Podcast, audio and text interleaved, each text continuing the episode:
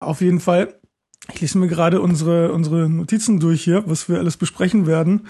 Und dann lese ich so Omnifocus-Themes, Carmageddon. Ja. ah. Das war eine gute Woche, ne? ja, wir sind ein bisschen spät diesmal, weil wir wollten eigentlich Gäste einladen, aber die kommen äh, nächstes Mal. Die kommen dann das nächste Mal vielleicht, genau, oder auch gar nicht. Oder wir sind wieder alleine. Das, äh, ja, das war jetzt ein bisschen ungünstig einfach. Ja. Ja, wir sind halt die, die, die zwei Kämpfer, die sich hier durch alles durchkämpfen. Mhm, genau. Ähm, zur letzten Sendung äh, gleich mal Errata. Äh, Flutterdings. Du meinst Flitter? Flitter. Flitter. Ja, ähm, wir haben jetzt auch Flitter. Äh, können uns ganz toll flittern. Ähm, die URL steht dann in den Show Notes und auf der Webseite wird Raphael wahrscheinlich noch einen Flutter-Button installieren. Ja, nachdem ich auch mal die ähm, Pagination oder sowas eingebaut habe. Ah, stimmt, die fehlt ja auch noch. Aber im, also- im Podcast, oh, im Podcast einbauen, das muss wieder ich machen, ne? Scheiße. Naja, das geht ja relativ einfach. Okay, das weiß ich nämlich absolut gar nicht, wie das geht. Ja, du, genau, also Flatter kannst du einzelne Folgen quasi auch noch flittern lassen. Okay. Und ähm, das musst du aber direkt in den Podcast, also in, in den RSS-Feed vom Podcast quasi mit einbasteln. Mhm, das ist ein mhm, bisschen, mhm. naja. Aber mit dem Feeder zum Beispiel geht es relativ leicht. Okay, alles cool. Ja, vielleicht sollte ich mal die Webseite aktualisieren, wenn ich wieder so schlecht abschalten kann. Mhm. Dann sitze ich wenigstens nicht nutzlos rum. Ja, vielleicht auf Octopress oder so, ne? Ja, nee. genau, du hast irgendwie in äh, Nummer 24, also auch die letzte Folge gesagt, du kannst schlecht abschalten. Mhm. Ähm, da ist, also ich, mir, mir ist halt beim Hören der Sendung dann äh, eingefallen oder aufgefallen, dass ich da so schlecht drauf eingegangen bin. Ja, du hast gesagt, ich soll einfach Sport machen oder sowas. Nee, ich weiß gar nicht mehr was, genau, was ich gesagt habe. Aber inzwischen habe ich auch ein total gutes Buch fertig gehört und zwar von, ich weiß nicht, wie die Autorinnen heißen. Das Buch heißt Fully Present. F-U-L-L-I, präsent. Ähm, total cool, irgendwie war äh, cooles Buch, was halt über so Meditation und so ein Blödsinn und das ganze äh, Zeug geht, aber eben nicht aus dieser komisch esoterischen Ecke her, sondern halt ähm, was die haben quasi verschiedene Abschnitte drin, wo sie quasi immer verschiedene Dinge vorstellen und hat dann immer so eine Wissenschaftssektion äh, haben, wo sie quasi vorstellen, was denn die Wissenschaft eigentlich tatsächlich drüber schon weiß. Mhm. Und es ist ziemlich cool. Ähm, da kommt dann eben drin vor, warum, äh, warum man glaubt, also ganz am Schluss tatsächlich, warum man glaubt, eben so schlecht abschalten zu können oder einer der Gründe dafür zu sein. Ähm, ist zum Beispiel, naja, wie sagen die, naja, unser Kopf hat halt nur eine Aufgabe. Denken. Ist das so wie halt quasi das, das Herz Blut pumpt den ganzen Tag und so wie, was weiß ich, die, die Lunge Luft atmet den ganzen Tag, so hat der Kopf nichts anderes zu tun, wie halt Gedanken zu produzieren. Das heißt, äh, wenn du schlecht von der Arbeit abschalten kannst, dann musst du ihn eigentlich nur mit was anderem füllen. Also ablenken. So ungefähr, genau. Ich muss mein Gehirn überlisten. So ungefähr, ja. Ist, ist ja. Verstehst schon, ne? Ich muss mir das mal reinziehen, das Buch. Äh, entweder hören oder lesen. Ja, ist aber relativ lang. Also ich war jetzt auch irgendwie über einen Monat oh. drüber. Oder zwei. Es geht, es sind 260 Seiten. Echt? Ja, stimmt. Okay. Also in Zeichen von 100, in Zeiten von 140 Zeichen sind 260 Seiten doch. Mhm. Ja, ich habe halt immer das, das, das, damit kämpfe ich tatsächlich noch. Ähm, ich habe total gut, äh, na, ich will total viele Audiobücher im Prinzip hören, habe aber viel zu viele äh, Podcasts wiederum im Abo, sodass ich gar nicht mehr zu den Audiobüchern komme. Und ich habe mir aber angewöhnt, halt die Podcasts dann einfach jetzt zu löschen immer, dass ich die, das hören kann, was ich eigentlich hören will. Ja, es ist auch, ich versuche auch so gerade diese Einstellung zu entwickeln. Scheiß aufs Internet, lese ein gutes Buch. Ja, genau, genau. Das finde ich auch gerade, das, das glaube ich, machen gerade viele, ne? Dass sie äh, lieber mal das Internet ausschalten. Äh, ich mache es ja nicht. Ich muss es machen. so. Ja, aber genau, aber mal ein bisschen ja. wegkommen von dem ganzen Zeug. Wir werden halt auch alt einfach, ne? Ja, genau. Auf jeden Fall. Und wir entwickeln noch komische Angewohnheiten. Ähm, oh Gott, ja. Ähm, kennst du das noch unter Lion? Da mit dem Mac App Store? Da war das doch so, wenn du eine App runtergeladen hast und dann quasi in der App geblieben bist, dann hat, hat so diese, diese blöde Animation da gegeben. Ja. Und, Ding ist reingeflogen. Und dann Launchpad ist es doch ins Launchpad rein und das Launchpad hat es doch gezeigt. Ja. Und es war immer total nervig, weil du, was willst du da denn eigentlich im Launchpad machen, während das Ding da runterlädt? Du kannst es ja nicht benutzen. Ja. Mhm. Und ich habe mir da damals immer angewöhnt, dass wenn ich quasi eine App runtergeladen habe, auf den Installieren-Button zu klicken, dann quasi neben das Fenster vom Mac App Store, sodass der quasi nicht mehr vorne ist, dann halt zu warten, bis quasi die App anfängt zu laden und dann erst wieder ins Mac App Store Fenster rein. Und weißt du, was das Blöde dran ist? Jetzt unter Mountain Lion, wo ich das nicht mehr machen muss, mache ich das trotzdem immer noch. Ja. Oh Gott. Das ist so wie die Leute, die ständig ins Dock gehen im, auf dem iPhone oder iPad und die Apps meinen, killen zu müssen. Machst du das? Wie nochmal? Ach so. Ins, ins iPhone-Dock oder iPad-Dock rein und dann immer die Apps killen unten. Nee, nur eine. Ja, eben. Also es gibt halt irgendwie ein oder zwei Apps, die wirklich schlecht programmiert sind, die, absolute Batteriesauger sind, aber ey, ich kenne einfach so viele Leute, die sich überhaupt gar nicht mit, mit ihrem iPhone auskennen, gerade mal irgendwie ein oder zwei Apps runtergeladen haben, was dann meistens irgendwie Facebook und, und, und noch irgendwas anderes ist.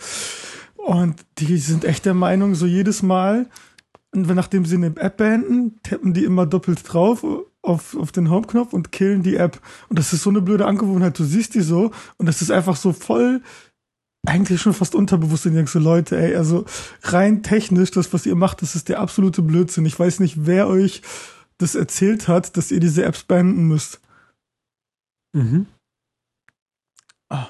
Naja, egal. Schlimm. Ganz, ja, schlimm, ganz schlimme Angewohnheit. Genau, also furchtbar. Ich bin da neulich, neulich bin ich halt vom, vom keine Ahnung, das ist mir halt jetzt auch schon wieder eine Zeit lang her, halt davor vorgesessen und dann so bum, bum, bum, dann und dann ist mir das erst aufgefallen, dass ich das immer noch drin habe irgendwie und dieses Muster einfach, also das ist nutzlos.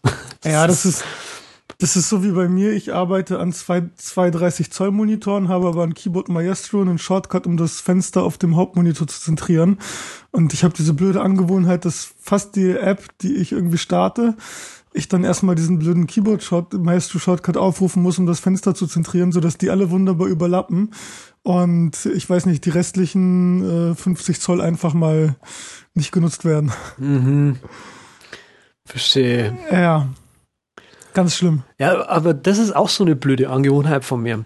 Da ich, wo, wo ich noch, ähm, also, wie sage ich denn, wenn du mit technisch unversierten Leuten zusammen bist oder arbeitest, ja, die haben halt diesen, diesen auch so einen 30 Zoll Monitor, ja, oder lass es ein 20 Zoll oder ein 25 Zoll Monitor sein, was jetzt so ein iMac, so ein mittlerer iMac quasi ist. Mhm. Und du gehst halt hin an deren Rechner du wirst immer sehen, dass der Firefox oder Safari oder was auch immer äh, immer voll, Vollbild ist. Also die füllt den Bildschirm von links bis rechts voll aus. Und wenn du, wenn du die Leute dann surfen siehst, die wundert es auch dann gar nicht, dass halt mal, dass sie sich dann immer, äh, was weiß ich, in einem Artikel, wenn sie lesen, dass der nur auf der linken Seite von dem ganzen Bildschirm steht und sie sich irgendwie so rüberbeugen müssen aber wenn sie auf Google suchen, dann ist alles schön zentriert. Ja. Und dass die ganzen Webseiten ja nicht für diese Breite optimiert sind. Und dann, ja. oh, das ist so Headdesk-mäßig. Ja, ich habe mein, also ich habe auch in, in Keyboard Maestro einen Shortcut für ein normales 1024 mal irgendwas Fenster für einen Browser und dann mache ich das meistens auf die Breite, weil das echt optimal ist. Mhm. Auch wenn du gerade Texte liest oder so und jemand dann eben eine flexible Seitenbreite hat, dann ist das nervig, wenn du dann auf einmal so ewig lange Zeilen hast oder so. Das liest sich so schlecht. Mhm. Was mir da gerade einfällt, nur um jetzt völlig vom Thema abzukommen, kurz mal. Ähm, was Nein, mich, was machen wir doch nicht in der Sendung. was mich verwirrt, auf dem iPhone sind Apps, bei denen, wenn du was liest, nicht von oben nach unten gelesen wird, sondern auf einmal seitwärts. So zu sehen zum Beispiel in der Google Plus iPhone App oder in der iBooks App, äh, genau, in, der, in den Magazinen, die haben das ja auch so im, im Newsstand. Da sind ganz viele Apps dabei. Da ist es immer so, du wechselst zwischen den Artikeln quasi von links nach rechts durch und den eigentlichen Artikel, den lädst du hoch runter und so. Und das fand ich am Anfang auch ein bisschen komisch. Ja, ja, kann man sich dran gewöhnen. Ich glaube, Leute, die so Tageszeitung lesen und sowas, die kennen das nicht anders. Ich glaube, das ist schon okay. Hm, okay. Aber die Google Plus iPhone App, ähm, das ist jetzt unser nächstes Thema kurz. Also ich habe jetzt erstmal über den Mac App Store über die, die schlechten Angewohnheiten jammern müssen. Das nächste äh, ist eine App, über die ich jammern muss. Das ist die Google Plus iPhone App. Weil ich ja irgendwie auf den, auf den Trichter gekommen bin mit Google Plus, weil es ja doch nicht so schlecht ist. Ja, das bei Google Plus ist einfach dieses, ich weiß nicht, das ist irgendwie so wie Windows Phone 8. Also ich finde es richtig gut, aber keiner benutzt es. ja, ja und, das, und, das, ist, also ich finde Google Plus auch irgendwie, also rein technisch äh, finde ich das viel, viel besser als Facebook. Die bieten viele Funktionen an. Das Design finde ich übersichtlich und schön. Ja. Aber irgendwie, scheiße, keiner nutzt es. Das halte ich aber für ein Gerücht, ja? wenn du nämlich die Nutzerzahlen anschaust. Also wir waren, ich war jetzt neulich auch wieder auf einem äh, Barcamp hier in Stuttgart und da hat mal so ein, so ein Nutzer ausgepackt, der halt schon ein bisschen bekannter ist. Also der hat irgendwie 5000 Follower auf Twitter und so. Also der, wenn einen Tweet losschickt, dann geht auch was. Ähm, wohlgemerkt ein Deutscher, ne? Also sprich, das ist in Deutschland ist es schon ziemlich viel. Ähm, und der hat irgendwie, keine Ahnung, um die 8000 äh, Follower auf, auf, auf Google Plus. Mhm. Also es, da geht schon mehr. Also es geht schon mhm. viel. Naja, sei es wie es sei, die Google Plus iPhone App, ich weiß nicht, ob es die iPad App auch hat, ist standardmäßig aktiv. Äh, eine, glaube ich zumindest. Muss ich jetzt nachschauen. Ähm, und zwar gibt es eine Funktion, die heißt Shake to Feedback. Warte mal, ich nehme jetzt mein iPad, also jetzt müsste sich das jeder mal vorstellen. Ah, und jetzt schüttel ich das Teil. Na, ich schüttel das. Warte mal, noch mehr? Nee, geht nichts. Okay. Trotzdem, okay, dann kann man es aber in den Settings einfach anschalten. Und zwar? In den, in den, in den Settings oder in den äh, In den Einstellungen Settings, in der App. In der App, okay. Und zwar, hallo, jetzt muss ich es auch kurz mal suchen. Also was Shake to Feedback letztendlich macht. Send Feedback, genau. S Feedback gibt es den Eintrag und drunter Send uh, Shake Gesture. Kannst du anmachen. Send Feedback, Push Notifications. Nein, das gibt es beim iPad nicht. Okay, dann gibt es nur auf dem iPhone. Dann habe ich ja mit meinem Wein nicht mal so recht, äh, nicht mal so unrecht gehabt. Okay, ich schüttel jetzt mein iPhone und hochgefahren kommt das Feedback-Formular, mit dem ich Ihnen sagen kann, dass ich einen Bug entdeckt habe in Ihrer App. Mm. Ist es nicht herrlich nutzlos? Ja. Vor allem ist eigentlich die Standard-Shake-Geste ja Undo und dann sowas zu machen, ich weiß nicht. oh, das ist Facepalm hoch drei. Ja. Aber ich finde, ich muss ganz ehrlich sagen, dass ich die Google Apps auf äh, den iOS-Geräten nicht schlecht finde. Also die ist echt ansprechend, die, ja. die Google Plus App. Und auch eben gerade Google Drive. Das ist das erste Mal, dass wir hier vom iPad aus live kollaborationsmäßig arbeiten. Mhm, stimmt. Und es funktioniert und es sieht viel besser aus als die Seite. Aber ich bin trotzdem noch auf der Webseite. Ja, naja, das ist halt jetzt einfach besser.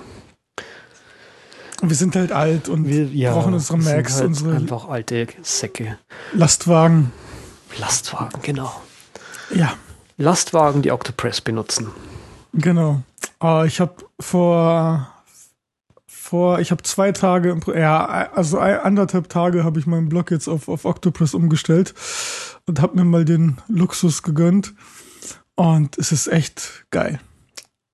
Was benutzt du als Markdown-Prozessor? Ähm, ist das das benutzt du das Cramdown? Nein, benutze ich nicht. Ich benutze das, äh, was standardmäßig äh, mit drin ist. Hm, das, das Standardmäßige, das kann keine Fußnoten. Ich finde Fußnoten blöd, weil die irgendwie nicht im Feed-Reader funktionieren. Okay. Kann Deswegen ich, kann ich, ich die als Meinung akzeptieren. Das kann aber sein, ja. Ich weiß gar nicht, da gibt es jetzt zwei, äh, zwei verschiedene, die du mit Jekyll konfigurieren kannst. Also das, was ich überhaupt erstmal an Octopus ziemlich geil finde, ist, dass es ja wirklich nur ein sehr, sehr dünner Rapper um Jekyll herum ist. Also im Prinzip ist es ja irgendwie nichts mehr als ein relativ schickes Theme plus ein Rake-File und ja, mehr oder weniger war es das auch schon. Mhm. Und noch ein paar von diesen äh, Seiten äh, Leisten-Plugins für Google Plus und Twitter und so weiter. Mhm.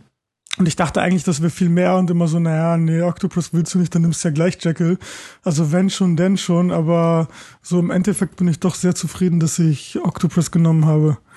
Mhm. Okay. Weil wir bei Susumi Show Jekyll direkt einsetzen. Ja, tun wir.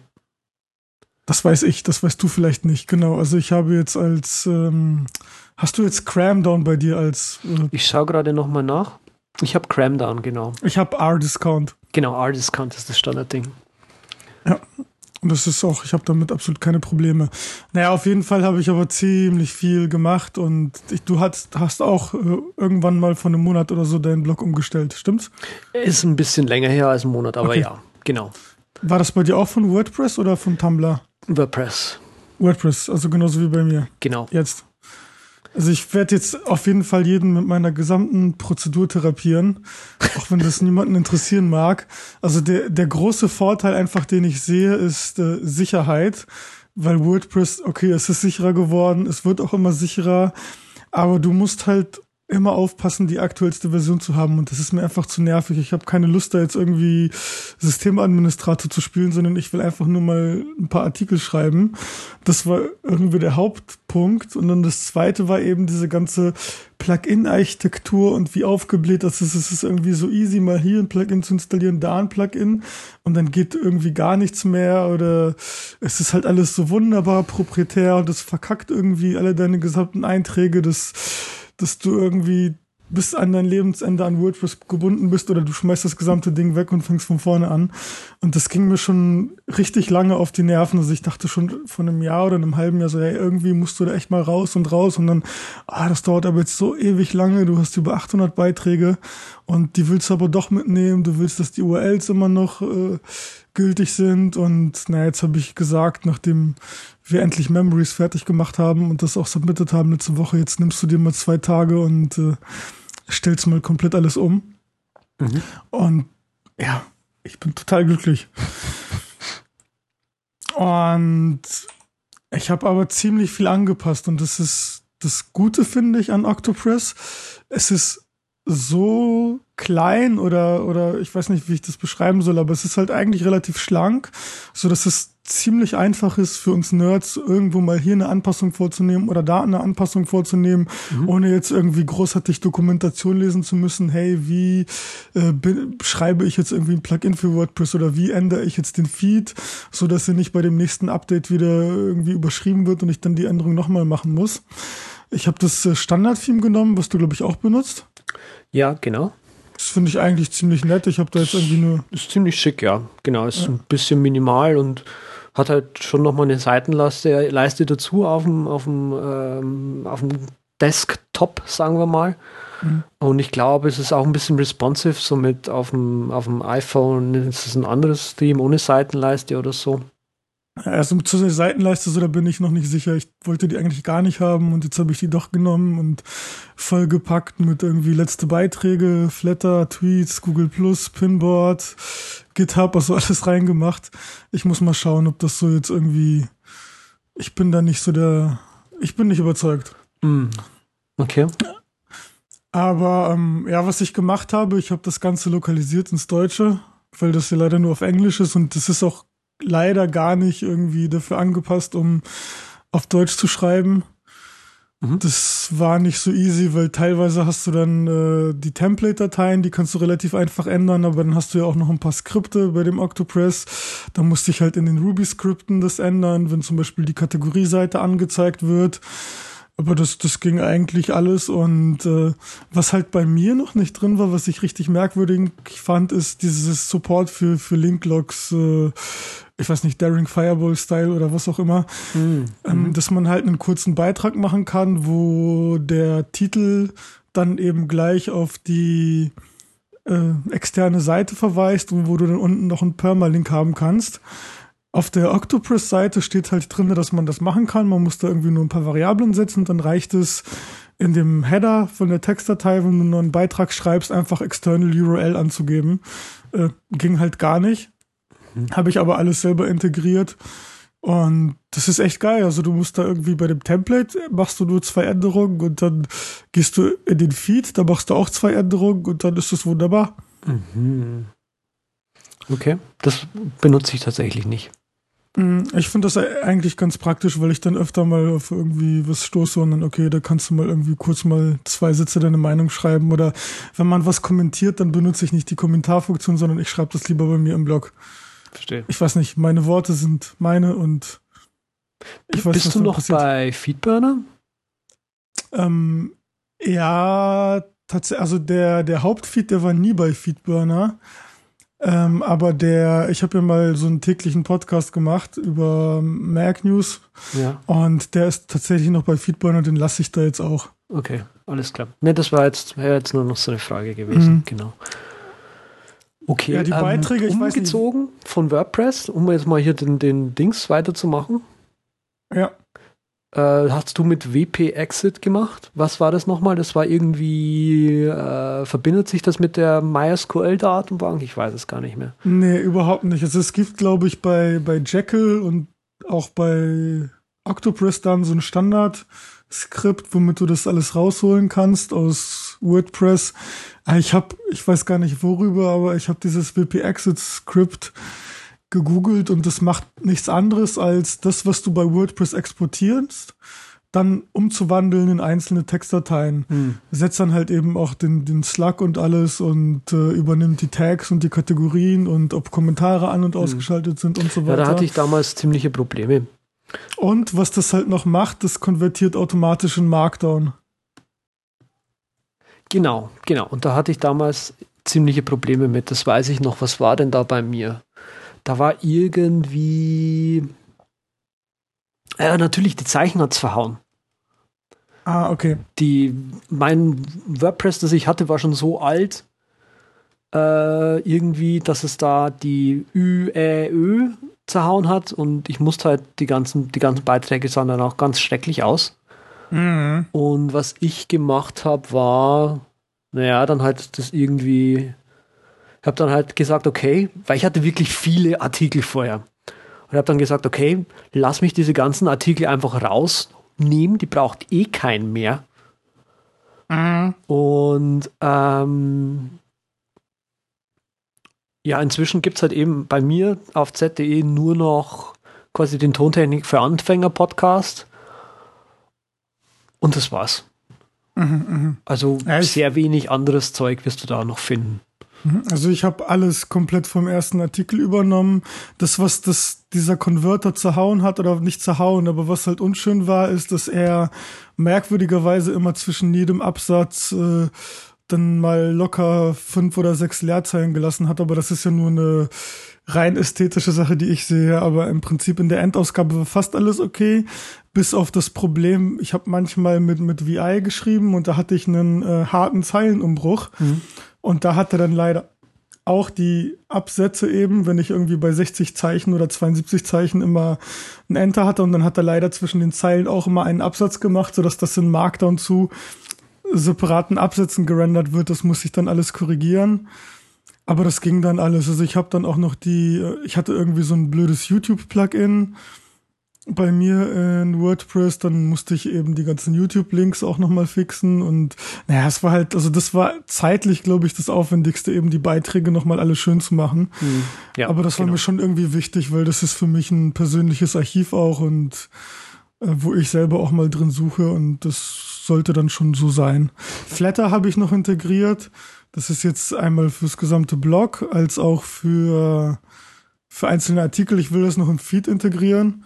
Ich finde Flatter eigentlich ganz gut, oder? Also haben wir jetzt bei der ja, Susumi Show genau. und so. Das bringt halt absolut gar nichts irgendwie, aber ich finde die Idee nicht verkehrt. okay.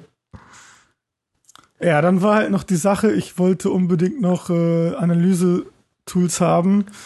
Ähm, und naja, Piwik ist halt, ist halt easy, musst einfach nur ein JavaScript machen. Mint ist auch an sich auch nur eine Zeile JavaScript, aber was eben das Problem ist, du musst das, äh, also ich zumindest will das in meinen Feed integriert haben, weil ich habe äh, irgendwie Feedleser, das geht halt irgendwie in die Tausende, aber auf die Seite gehen halt mal irgendwie fünf Leute drauf oder so. Also bei mir ist es halt echt extrem, weil es auf der Seite eben auch nichts gibt, außer das, was du per Feed abonnieren kannst. Hm. Und deswegen war es mir echt wichtig, dass ich auch im Feed die, die Analyse habe, so hey, was kommt an, was kommt nicht an, so wo könntest du dich mal drauf fokussieren und habe dann eben äh, Mint mit diesem Birdfeeder-Plugin integriert, was halt ein bisschen blöd ist, weil du da PHP brauchst und das dann somit nicht mehr statisch ist.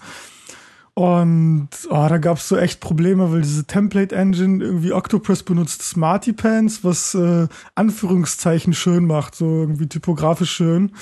Und das hat dann halt leider auch den PHP-Code zerhauen und er meinte dann, er müsste dann irgendwie äh, den String, der ja auch in Anführungszeichen ist, dann typografisch schön machen, hat dann irgendwelche HTML-Entitäten äh, reingemacht und so. Und das war echt ein ziemlicher Akt, das zusammenzukriegen, aber jetzt äh, ist das halt auch irgendwie alles nicht integriert und ich habe eben auch im, im Feed dann gleich die, die Analyse drinne. Mm, okay. Dann, äh, genau, war die andere Sache so, das, was mir eben auch wichtig war, ist, was mich früher immer zurückgehalten hat, obwohl es ja diese ganzen WordPress äh, Bookmarklets gibt und sowas, ähm, war halt irgendwie, ey, irgendwie ist das viel zu kompliziert zu bloggen und deswegen schreibe ich jetzt einfach nichts. Und ich war mir echt wichtig, Bookmarklet, schreiben und alles andere ist egal, abschicken, zack, das Ding ist online. Und ähm, das geht sogar relativ gut mit, mit Mars Edit und mit äh, Octopress. Mhm. Es gibt so ein kleines Python-Skript, das heißt Octomars. Mhm, ja, ist klar. auch auf GitHub. Und äh, Mars Edit selber unterstützt irgendwie Bloxim oder Bloxim oder sowas. Das ist auch so ein statischer Seitengenerator, der eben auf Dateisystemebene arbeitet und darüber und kann man dann das Octomars und ur ur uralt ist genau und darüber kann man dann das Mars Edit konfigurieren. Das Blöde dann halt ist wieder, du, also ich zumindest benutze eben für Python dieses komische Zeug, womit ich die Python-Umgebung äh, switchen kann, so hey, welche Version du jetzt hast, weil die ja nicht kompatibel sind miteinander. Mhm. Für Ruby gibt's ja auch entweder das RVM oder RBEnv. Und das Blöde ist aber, die Dinger, die äh, initialisieren sich ja erst und die gesamte Umgebung erst, wenn du dich im Terminal einloggst. Und wenn du irgendwie versuchst, was aus irgendeiner App aufzurufen. So, ich wollte halt dieses Octomas, was im Prinzip ein Skript ist, direkt aus äh, Mars Edit aufrufen.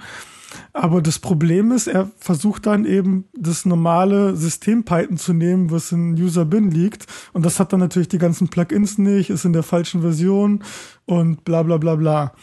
Und ja, das Einzige, was ich jetzt halt so als Lösung habe, ist jetzt ein bisschen unschön, weil das Terminal-Fenster aber aufgeht, ist aus, aus Mars Edit rufe ich einen Apple-Script auf, mhm. was dann eben die, den, den Pfad zu der jetzt gerade geschriebenen, äh, zu dem gerade geschriebenen Eintrag übergibt und das Apple-Script ruft dann halt wirklich das Terminal auf und sagt nicht einfach du Shell-Script, sondern es öffnet ein Fenster und ruft dann in dem geöffneten Fenster eben den Befehl auf, nachdem die gesamte Shell-Umgebung initialisiert wurde. Mhm. Abgefreakt, oder? Aber es funktioniert. Ja, es ist ein bisschen mit der Kirche ums Dorf, ne? Genau, aber genau. Aber also ich, also ich, ich, ich, ich, weiß halt nicht, wie es anders geht, so weil. Also das hatte ich aber schon mal früher auch mit Keyboard Maestro. Das ist das Gleiche, wenn du aus Keyboard Maestro irgendwelche Ruby-Skripte oder sowas oder Python-Skripte aufrufst, die dann eben, äh, die benutzen dann den Standard Ruby-Interpreter, der in dem System ist und nicht dieses, äh, diese Ruby-Umgebung, die du da installiert hast. Mhm. Aber das Problem ist halt, dass es total schwer ist, finde ich, irgendwie ähm, ein anderes Ruby zu installieren, was systemweit ist und das nicht irgendwie beim nächsten äh, OS 10 Update wieder überschrieben wird. Und die Dinger, die mitgeliefert werden, sind ja uralt. Ja. Das ist, das, das ist halt so meine Erfahrung, ja. Naja, und dann war halt noch das Ding, das Octomask, das ist zwar ganz cool, aber das äh, kann halt nur einen neuen Beitrag anlegen. Und mir war es halt wichtig, dass ich sagen kann, äh, in welcher Kategorie der Beitrag jetzt ist. Ist das jetzt irgendwie einfach nur so ein Link oder ist es halt ein richtiger Blogbeitrag?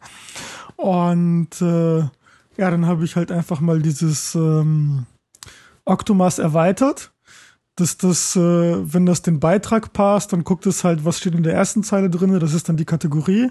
Wenn die Kategorie äh, eben Link ist, dann guckt in die zweite Zeile, hey, was ist das für ein Link? Und dann generiert er eben automatisch ein äh, Link-Eintrag, der dann eben auch mit so einem Kreis gekennzeichnet ist. Und das Ding war dann aber dieses Rake-File, was bei Octopress mit dabei ist, was den neuen Eintrag generiert, was von Octomask benutzt wird. Das kann das auch nicht. Also musste ich das auch wieder anpassen, was dann wieder irgendwie Rake und Ruby ist. Wow, das war echt abgefreakt. Das war dann Python, Ruby, PHP. Ja, aber freut mich so. Dass, und das funktioniert jetzt auch. Also ich habe jetzt ein äh, Mars Edit Bookmarklet, klick da drauf, Mars Edit wird gestartet, ich speichere einfach, sehe dann gleich die Vorlage in dem Mars Edit Preview und das Ding wird dann per Dropbox ähm, auf den Server synchronisiert über einen separaten Account. Auf dem Server habe ich einen PHP-Skript, was alle fünf Minuten ausgeführt wird und guckt, ob ein neuer Beitrag ist. Und wenn halt ein neuer Beitrag gefunden wurde, dann führt er auf dem äh, Server dann eben Octopress aus und äh, kompiliert dann das Ganze automatisch und danach wird noch ein zweites Skript ausgeführt, was eben den Feed checkt und guckt, ob dort neue Beiträge sind und die dann auch gleich an Twitter postet. Hm. Wofür ich auch nochmal ein Skript auf dem, auf dem Server geschrieben habe, weil ich das anpasse, so dass man halt, ähm, wenn man in Twitter auf den Link klickt, dann führt einen nicht direkt auf die Seite, die ich verlinke bei einem Link-Eintrag, sondern dann kommt man halt erstmal auf meine Seite, so dass man meinen Kommentar dazu lesen kann und dann weiterklickt auf die entsprechende Seite. Mhm. Und das geht halt nicht mit diesen ganzen Diensten, weil die ja nichts anderes machen, als den Feed parsen und dann direkt anzeigen. Und ich brauchte da halt ein bisschen Customization. Okay, verstehe. Ja, und das läuft ja auch bei Susumi so. Das geht halt nur mit Jekyll, aber im Prinzip äh, mache ich da auch nichts anderes, als dass ich ein, äh, eine Textdatei irgendwie in Dropbox lege und dann wird irgendwie die neue Show automatisch gepostet. Das ist echt ziemlich nett. Okay. Und dadurch kann ich halt auch vom, ähm, vom iPad aus bloggen. In Notesy oder Writing Kit oder was auch immer. Verstehe. Cool. Ja, Scheiße. das war jetzt alles schon? Nee, oder? Nein, das war doch nicht alles. es ist ja so, dass du, wenn du, wenn du ein Mass-Edit das Preview machst, dann kannst du irgendwie Filter einstellen. Hey, wenn du einen Markdown schreibst, dann soll er mir das irgendwie durch den äh, Markdown-Parser schicken und dann rausrendern.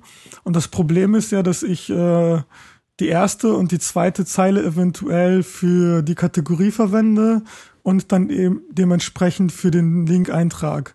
Und damit das dann eben auch so schön angezeigt wird in dem Mass Edit Preview, habe ich mir dann eben einen eigenen Parser geschrieben, der dann eben auch guckt, hey, wenn irgendwie erste Zeile, dann, also im Prinzip macht es genau das gleiche, was dieses Octomas äh, Ruby-Ding macht, was ich erweitert habe. Es guckt einfach nur, hey, was ist das für eine Kategorie? Wenn es die Link-Kategorie ist, äh, dann zeigt mir das auch wunderbar im Preview so an mit einem Permalink-Eintrag und dann sehe ich das nämlich eins zu eins, wie es auch im Blog sein wird. Okay. Das habe ich auch also du benutzt PHP diese Preview-Sache tatsächlich auch, oder was? Ich benutze die Teile, genau. Ich habe einfach, also wie ich das immer benutze, ist, ähm, nachdem ich die Seite komplett vollständig gemacht habe und die auch schon auf dem Server war, bin ich einfach auf irgendeinen äh, beliebigen Eintrag gegangen, irgendwie Quellcode anzeigen, mhm. Kommando A, habe das dann eben im Preview äh, in Mars Edit eingefügt und habe dann einfach den, den Titel und den Content ersetzt und naja, musste mir dann eben dementsprechend aber noch einen eigenen Textfilter schreiben. Okay. Ich benutze das so komplett anders. Also ich habe zwar auch dieses ganze Octomars-Ding mal durchgemacht, aber es ist so völlig zu kompliziert. Ich gehe einfach in dieses Verzeichnis im Terminal, mache halt Rake, New, eckige Klammer und so dann geht halt, dann hast du halt eine neue Textdatei, die Textdatei kannst du editieren und dann machen wir halt was heißt es dann? Rake Generate und, und äh, Rake Deploy. Ja, genau. Genau. Und dann ist es ja fertig. Nee, äh, um hier jetzt mal die Sendung voranzutreiben, muss ich noch eins hinzusagen, ehe wir dann eben weitergehen. Ähm, mich nervt langsam so ein bisschen das Standard-Team, beziehungsweise wollte ich einfach mal schauen, was es Neues oder anderes Zeug gibt. Und damals, als ich Octopress aufgesetzt habe, das war relativ kurz nach Octopress 2.0, ähm, ja, wollte ich einfach mal schauen, was es da halt jetzt Neues gibt.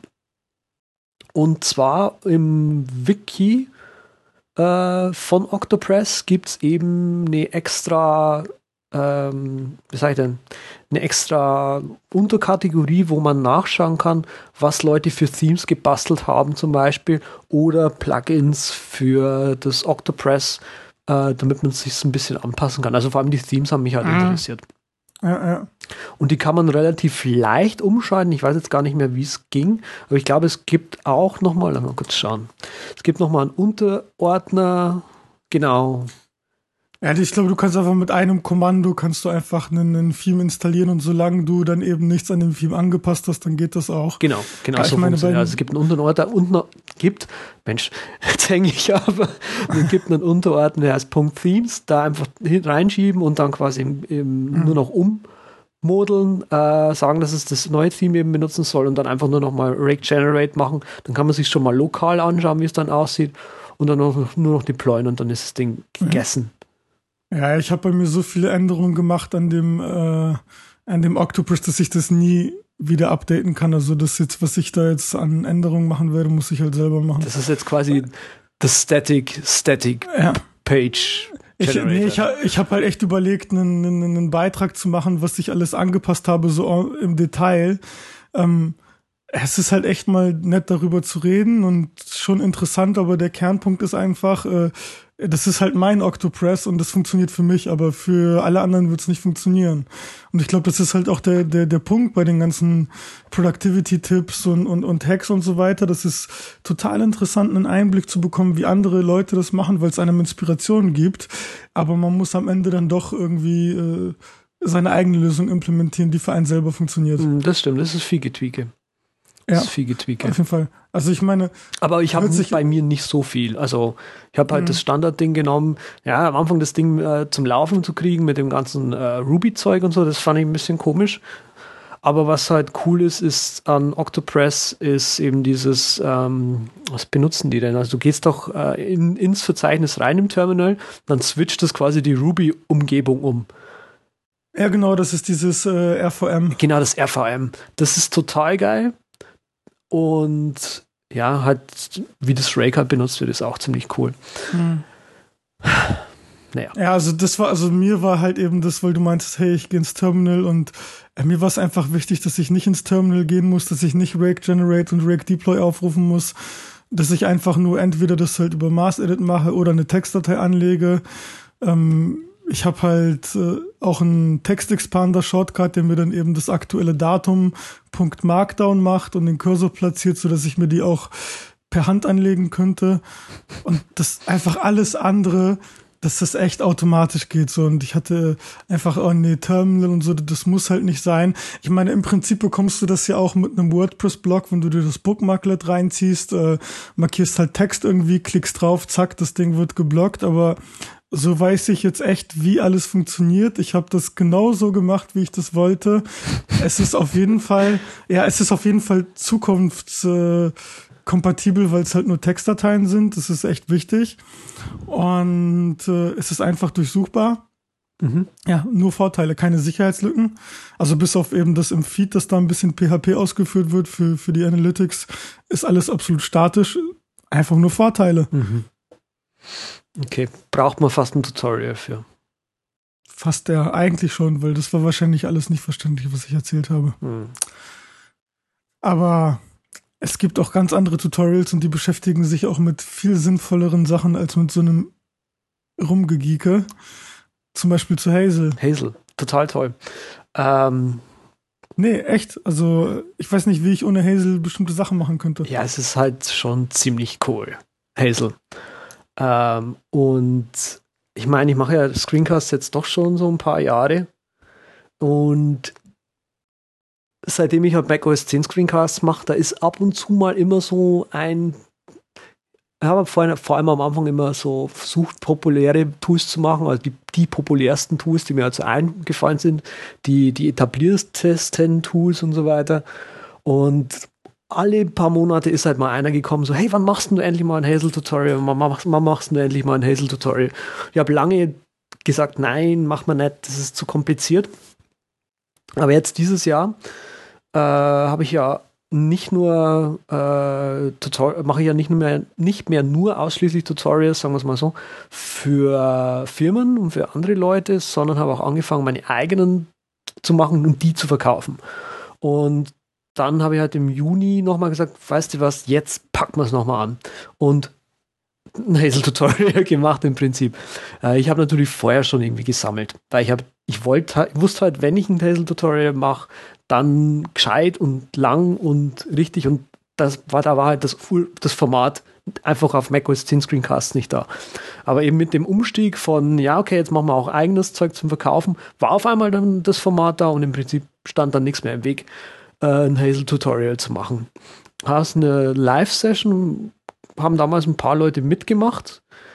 Äh, ich wollte damals halt die, die, die Aufnahme von der Live-Session nehmen und die halt dann quasi in das quasi noch ein, im Prinzip kann man sagen, äh, vorne ein Intro, hinten ein Outro ran und dann fertig. Ähm, aber weil das halt meine erste Live-Session war übers Internet, hat sich das nicht rausgetan. Und ich habe dann halt nochmal angefangen, noch alles nochmal neu zu, aufzunehmen, neu zu produzieren. Wir waren jetzt vier Monate drüber. Also wie gesagt, seit Juni. Und jetzt vor einer Woche oder so ist es endlich rausge rausgekommen. Und die Arbeit geht halt jetzt noch weiter so ein bisschen, weil ähm, ja, man muss es halt an die Leute jetzt bringen. Ah, es ist schon eine Erleichterung, wenn man mit irgendwas fertig ist, oder? Oh, furchtbar, ja. Also, ja, also das nicht furchtbar, schön. Ja, furchtbar schön. Furchtbar schön, ja. Ähm, zum Tutorial vielleicht ein paar Worte. Äh, drei Hauptkapitel, wie ich das meistens mache. Ähm, Basic, Intermediate und Advanced. Das Tutorial ist nebenbei Englisch. Es wird ein Deutsches kommen, aber noch keine, äh, kein Datum bekannt und gar nichts. Das wird jetzt dauern. Ähm, genau, drei Kapitel. Und ich erkläre im Prinzip an ein paar Beispielen Hazel. Also wie man es eben benutzt, ähm, wie es geht eben damit an, dass ich erkläre, wie man, ähm, also grundsätzlich mal die Funktionen vorstelle, die es eben so hat, das Hazel. Dann eben ganz wichtig, die, die, wie man seine eigenen ähm, Regeln testet und eben ja. so Fehler findet. Also halt, dass man einfache Regeln erstmal macht und so. Ähm, dann ja, weil ich geht's meine, weiter. Um ich meine, sorry, dass ja? ich unterbreche, aber ich meine, Hazel ist halt an sich relativ easy oder klein oder so, aber es ist sowas von mächtig und gerade die Regelgestaltung und, und was du damit alles machen kannst und äh, auf welche Art, also nicht nur das, was du damit machen kannst, sondern dann, wie du das eben machst. Äh, also ich glaube, das ist echt schon ziemlich, äh, ziemlich komplex einfach, ja. weil das Zusammenklicken und so, das, das ist nicht, nicht ohne, aber ich meine, wenn man es einmal gemacht hat, dann ist es echt richtig geil. Das stimmt.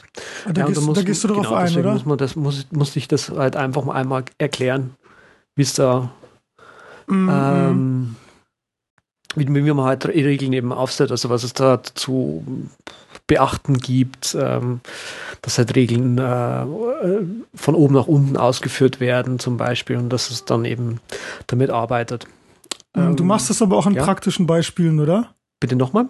Du machst es aber auch an praktischen Beispielen, oder? Nur an praktischen Beispielen, das okay. ist es ja. Also es ist sehr, sehr kurz, dadurch ist es eben vollgepackt im Prinzip mit Informationen und ähm, das Gute ist halt, du musst dir keine, kein, kein 5-Stunden-Tutorial anschauen äh, und dich hinsetzen, sondern hast halt im Prinzip nach einer Stunde alles gelernt, aber musst dir vielleicht halt das Ding nochmal, äh, musst dir das Ding vielleicht nochmal anschauen, weil halt die eine oder andere Information untergegangen ist. Aber es ist, wie gesagt, 50 Minuten, eine Stunde sowas, was es dauert. Äh, Intermediate ist dann eben so die Zwischen, der Zwischenlevel sozusagen. Ist dann da, wo ich eben so ähm, ja, Standard-Dinger vorstelle, die man halt so kennt. Und hinten hinaus fange ich dann eben an, schwer verständliche äh, Regeln vorzustellen. Also zum Beispiel Nested Conditions oder wie dieses äh, or, Any or All Subfiles funktioniert. Das ist äh, kompliziert. Das versteht man so nicht besonders gut. Und dann letztendlich Advanced, das ist der kleinste Teil, also der Zwischenlevel ist der größte. Advanced, da stelle ich dann im Prinzip vor, ähm, auch wieder komplizierte ähm, Regeln äh, und, und, Conditions in dem Fall. Und dann hinten hinaus eben, wie man noch mehr Power in Hazel reinkriegt, indem man halt, äh, man kann halt sogar die, die, die Conditions skripten und man kann die Regeln skripten. Und das zeige ich im Prinzip unter Advanced. Es ist auch noch ein extra E-Book dabei. Ja, das sehe ich gerade, genau. Und ähm, das Tutorial ist eben so aufgebaut, dass du durch das Video sehr schnell loslegen kannst und eben alles lernst, äh, was wichtig ist.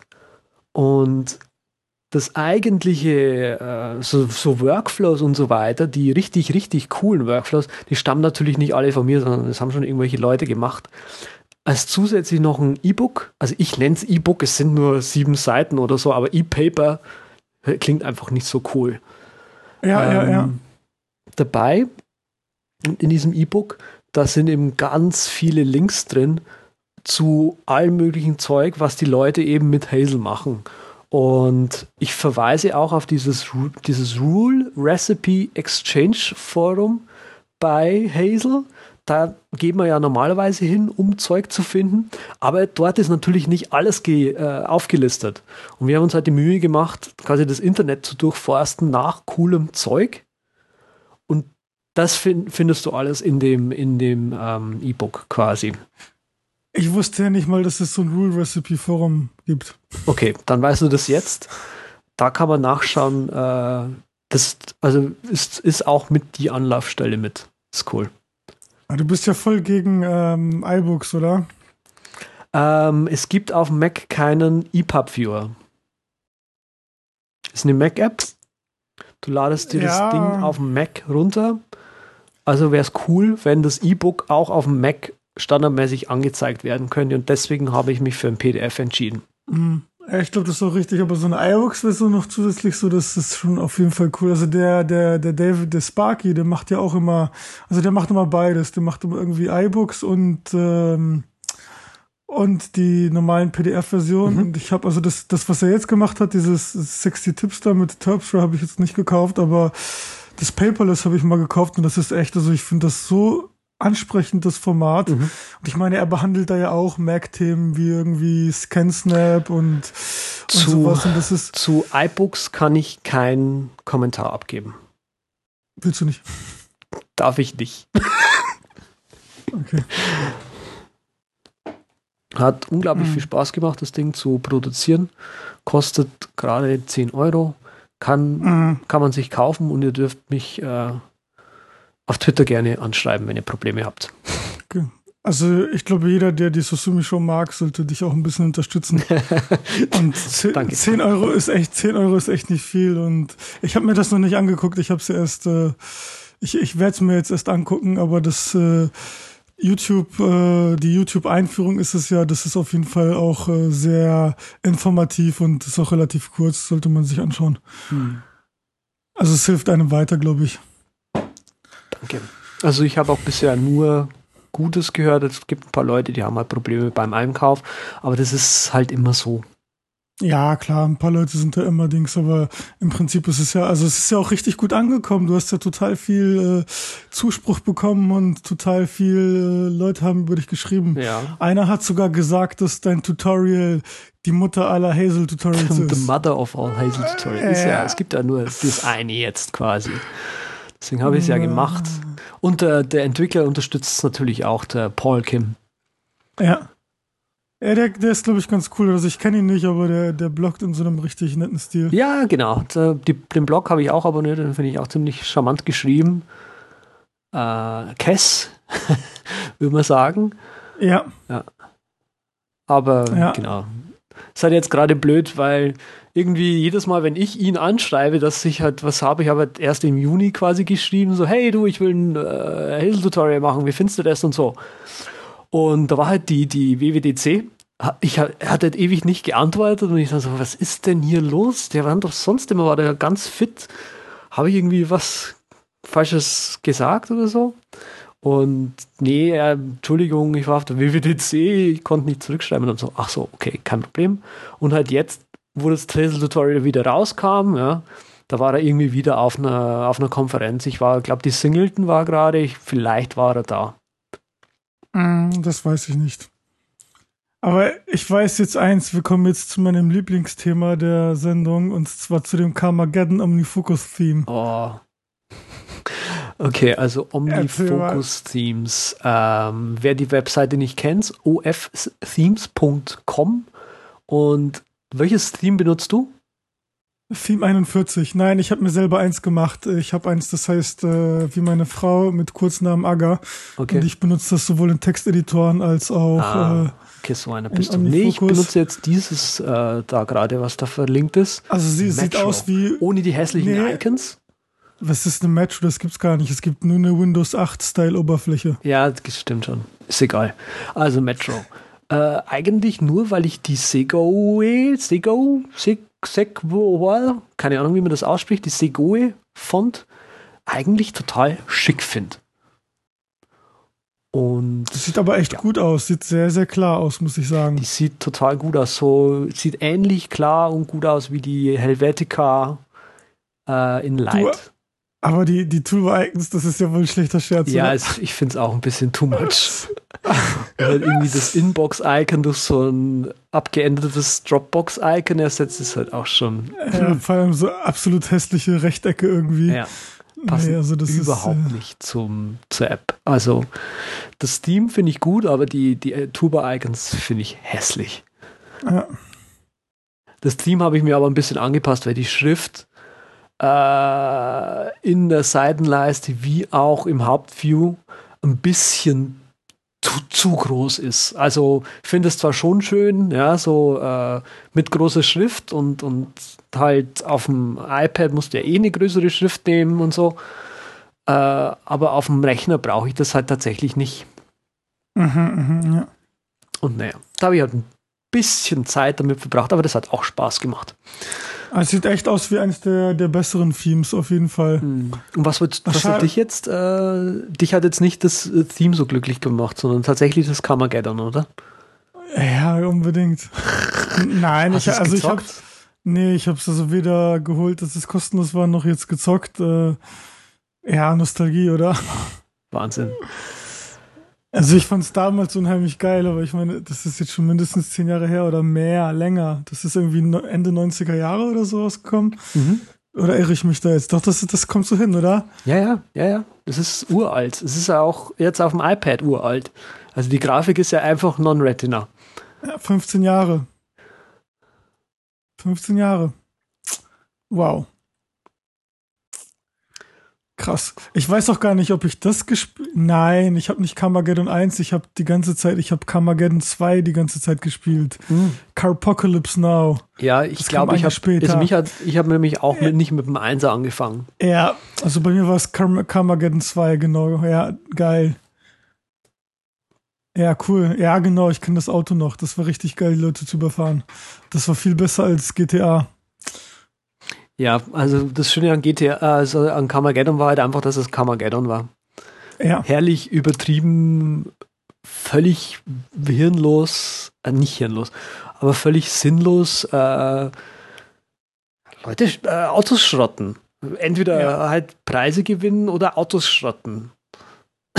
Wodurch du auch den Preis gewinnst. ja. Und das Schöne ist halt wie bei Minecraft auch. Du, du kannst halt äh, dir aussuchen, was du spielen willst. Entweder du fährst halt für, für Schnelligkeit oder für ja, Zerstörung. Ja, Ja, bin ja aber auch cool. gestern ein paar Stunden dran gesessen. Ah, das ist schön, das ist schön, echt. Also ist die Steuerung okay, weil ich habe irgendwie gelesen, dass die Steuerung so ein bisschen schwammig ist. Ja, aber das kommt halt, du weißt ja, wie das bei reinspielen ist, das kommt halt aufs Auto drauf an.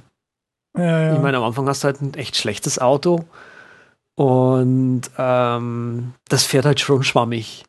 Mhm. Und äh, ich glaube, wenn du halt über einen Schädel oder so drüber rollst, oder über einen Menschen und dann irgendwie Blut unterm Reifen hast, das macht nochmal ein bisschen so Schlitter und so. Aber Ich dachte, ich fand's das okay, wenn du dann das zweite oder dritte Auto kriegst, dann klebt das Auto wieder auf der Straße. Das passt schon. Okay. Ich dachte, durch das Blut klebt das dann ein bisschen mehr an der Straße, aber naja. Ja, ich glaube, die mit so richtig echt neben Steam Spiel, meisten Spiele nicht so. Ja, ich weiß, nee, war ja auch nicht, nicht so. Ähm, die, die Sache ist, ich habe jetzt keine persönliche Erfahrung, wie das ist mit dem Blut und so, mit dem Kleben. Also deswegen weiß ich jetzt nicht, ob das mehr klebt oder mehr schlittert. Hm. Aber was ich sagen wollte, ist einfach, dass ich mich allgemein ein bisschen auf, auf iOS schwer tue mit Spielen, weil eben nur die Glasoberfläche da ist und ich total gerne einen, den Controller mit richtigen Knöpfen in der Hand habe. Hm. Ich finde zum Beispiel so 3D-Shooter unglaublich schwierig zu bedienen. Ja, auf jeden Fall. kann mich da überhaupt nicht dran gewöhnen. Ich würde Ja. gerne mal so einen richtig guten 3D-Shooter auf, auf dem iOS spielen, aber ich komme einfach mit der Steuerung nicht klar. Das ist, geht einfach gar nicht. Ja, das ist einfach so schwer, einfach zu laufen und dann irgendwie noch zu drehen und dann noch irgendwie zu schießen und so. Ja. Und ich meine, das ist ja an sich, wenn du noch mal vom, vom Computer mit einer normalen Maus auf eine Konsole gehst, die dann nur einen Gamepad hat, ist das ja auch schon mal irgendwie schwieriger, weil du auch nicht so präzise bist wie, wie mit einer Maus. Was weiß ich jetzt, Quake oder sowas, das geht echt auf dem, auf dem Computer besser als auf einer Konsole.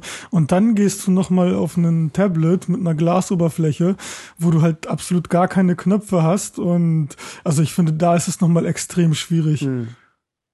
Ich finde, das, das, das iPad ist geil für so Spiele, wo du halt viel tippen musst, ob das jetzt irgendwie so Brettspiele sind oder sowas. Oder, oh, ich muss das jetzt nochmal erzählen, weil das finde ich so geil, das Spiel. Das Spiel heißt, glaube ich, äh, 10 Millionen. Ja, das Spiel heißt 10 Millionen. Es ist übergeil. Es ist eine Mischung aus ähm, Rollenspiel und äh, dieses komische Brettspiel, wo du drei Sachen in einer Reihe haben musst. Wie heißt denn das? Was nochmal, wo du drei auf einer Reihe haben musst? Genau, also wo du einfach drei gleiche Sachen in einer Reihe haben musst auf einem Brett. Vier gewinnt, Dame, Halma. Ja, ja, nee, nee, ja, alles nicht irgendwie, aber das, das, das, also das muss man echt mal, also ich habe es ganz durchgespielt, bis ich 10 Millionen hatte. Schach. Nee, nee, das ist schon irgendwie was anderes. Ähm, Also man muss drei Sachen einfach in der Reihe haben und im Prinzip ist es auch das, aber du hast halt oben, du rennst lang und dann musst du ähm, Truhen aufmachen, in denen sich irgendwelche Gegenstände befinden. Dann musst du Monster töten und äh, ja, du hast halt auch verschiedene Fähigkeiten. Du kannst entweder mit einem normalen Schwert schlagen oder du kannst ähm, mit Magie zaubern, du kannst aber auch dein Schild verbessern und so und du musst halt jedes Mal, wenn du stirbst, kriegst du Geld und verschiedene andere Sachen und Holz. das hat ja und, schöne äh, Pixel. und Stein, ja, und du musst dich dann immer hochleveln, also wie in einem schönen äh, Rollenspiel. Ist echt geil. Mhm. Also mich hat's voll reingezogen. Voll reingezogen. Ja, bis ich dann frei war. Unbedingt kaufen. Tweetbot. Tweetbot, ja. Ähm, wir müssen jetzt sagen, dass wir gerade das, ähm, gerade jetzt, wo wir die Sendung aufnehmen, das ist gerade brandneu rausgekommen, also irgendwie vor, einer, vor zwei Stunden oder so. Äh, und hat Ja. die übliche Welle an äh, WTFs auf den diversesten Kanälen hervorgebracht.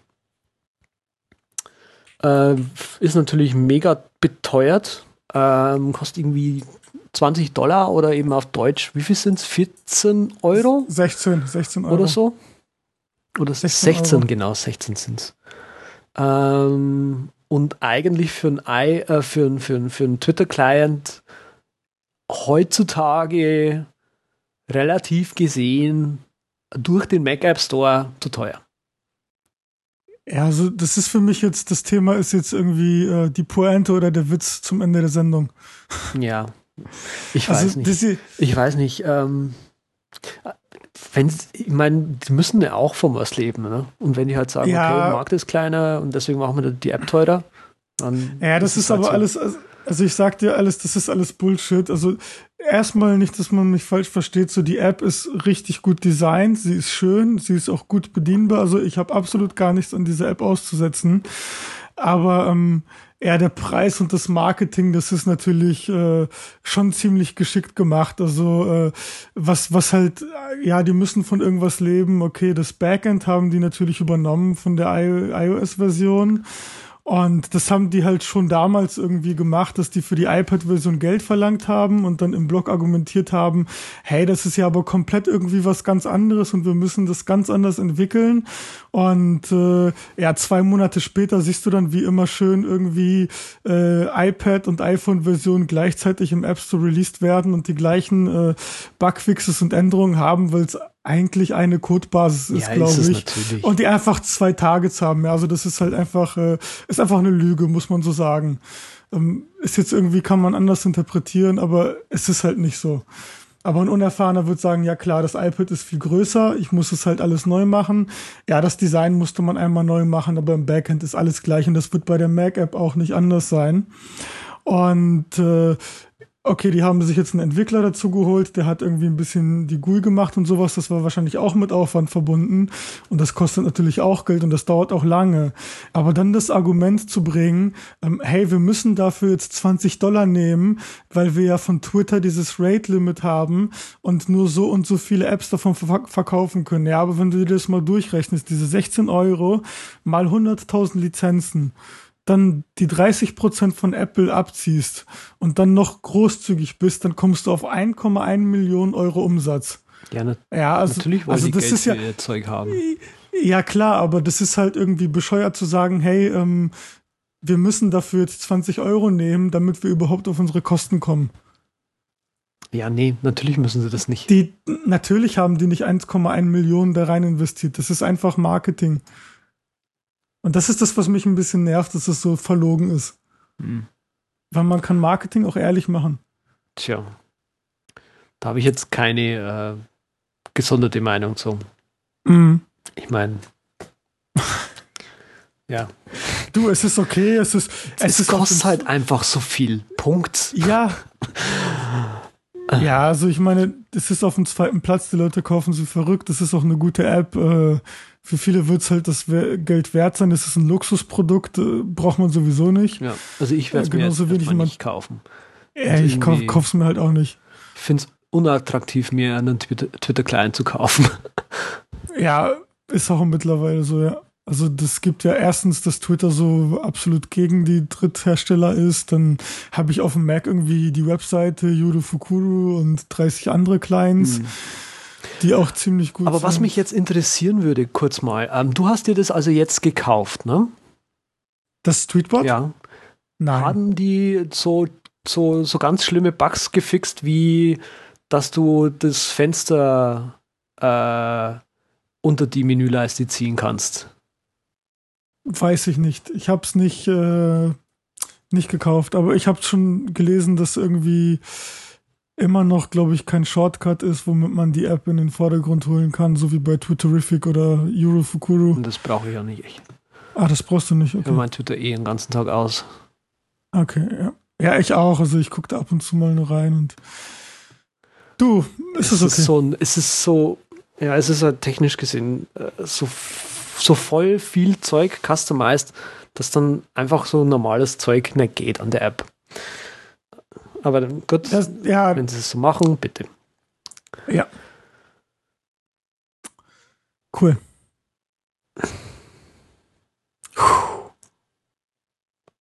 War jetzt über eine Stunde, glaube ich. Ja, ist nicht schlimm. Eine Stunde und eine Minute. Ja, das geht schon. Wir haben ja auch schon öfter mal äh, was längeres gemacht. Ja, ja. Wenn wir jetzt auch länger nicht mehr gemacht, dann machen wir jetzt was Längeres. Genau.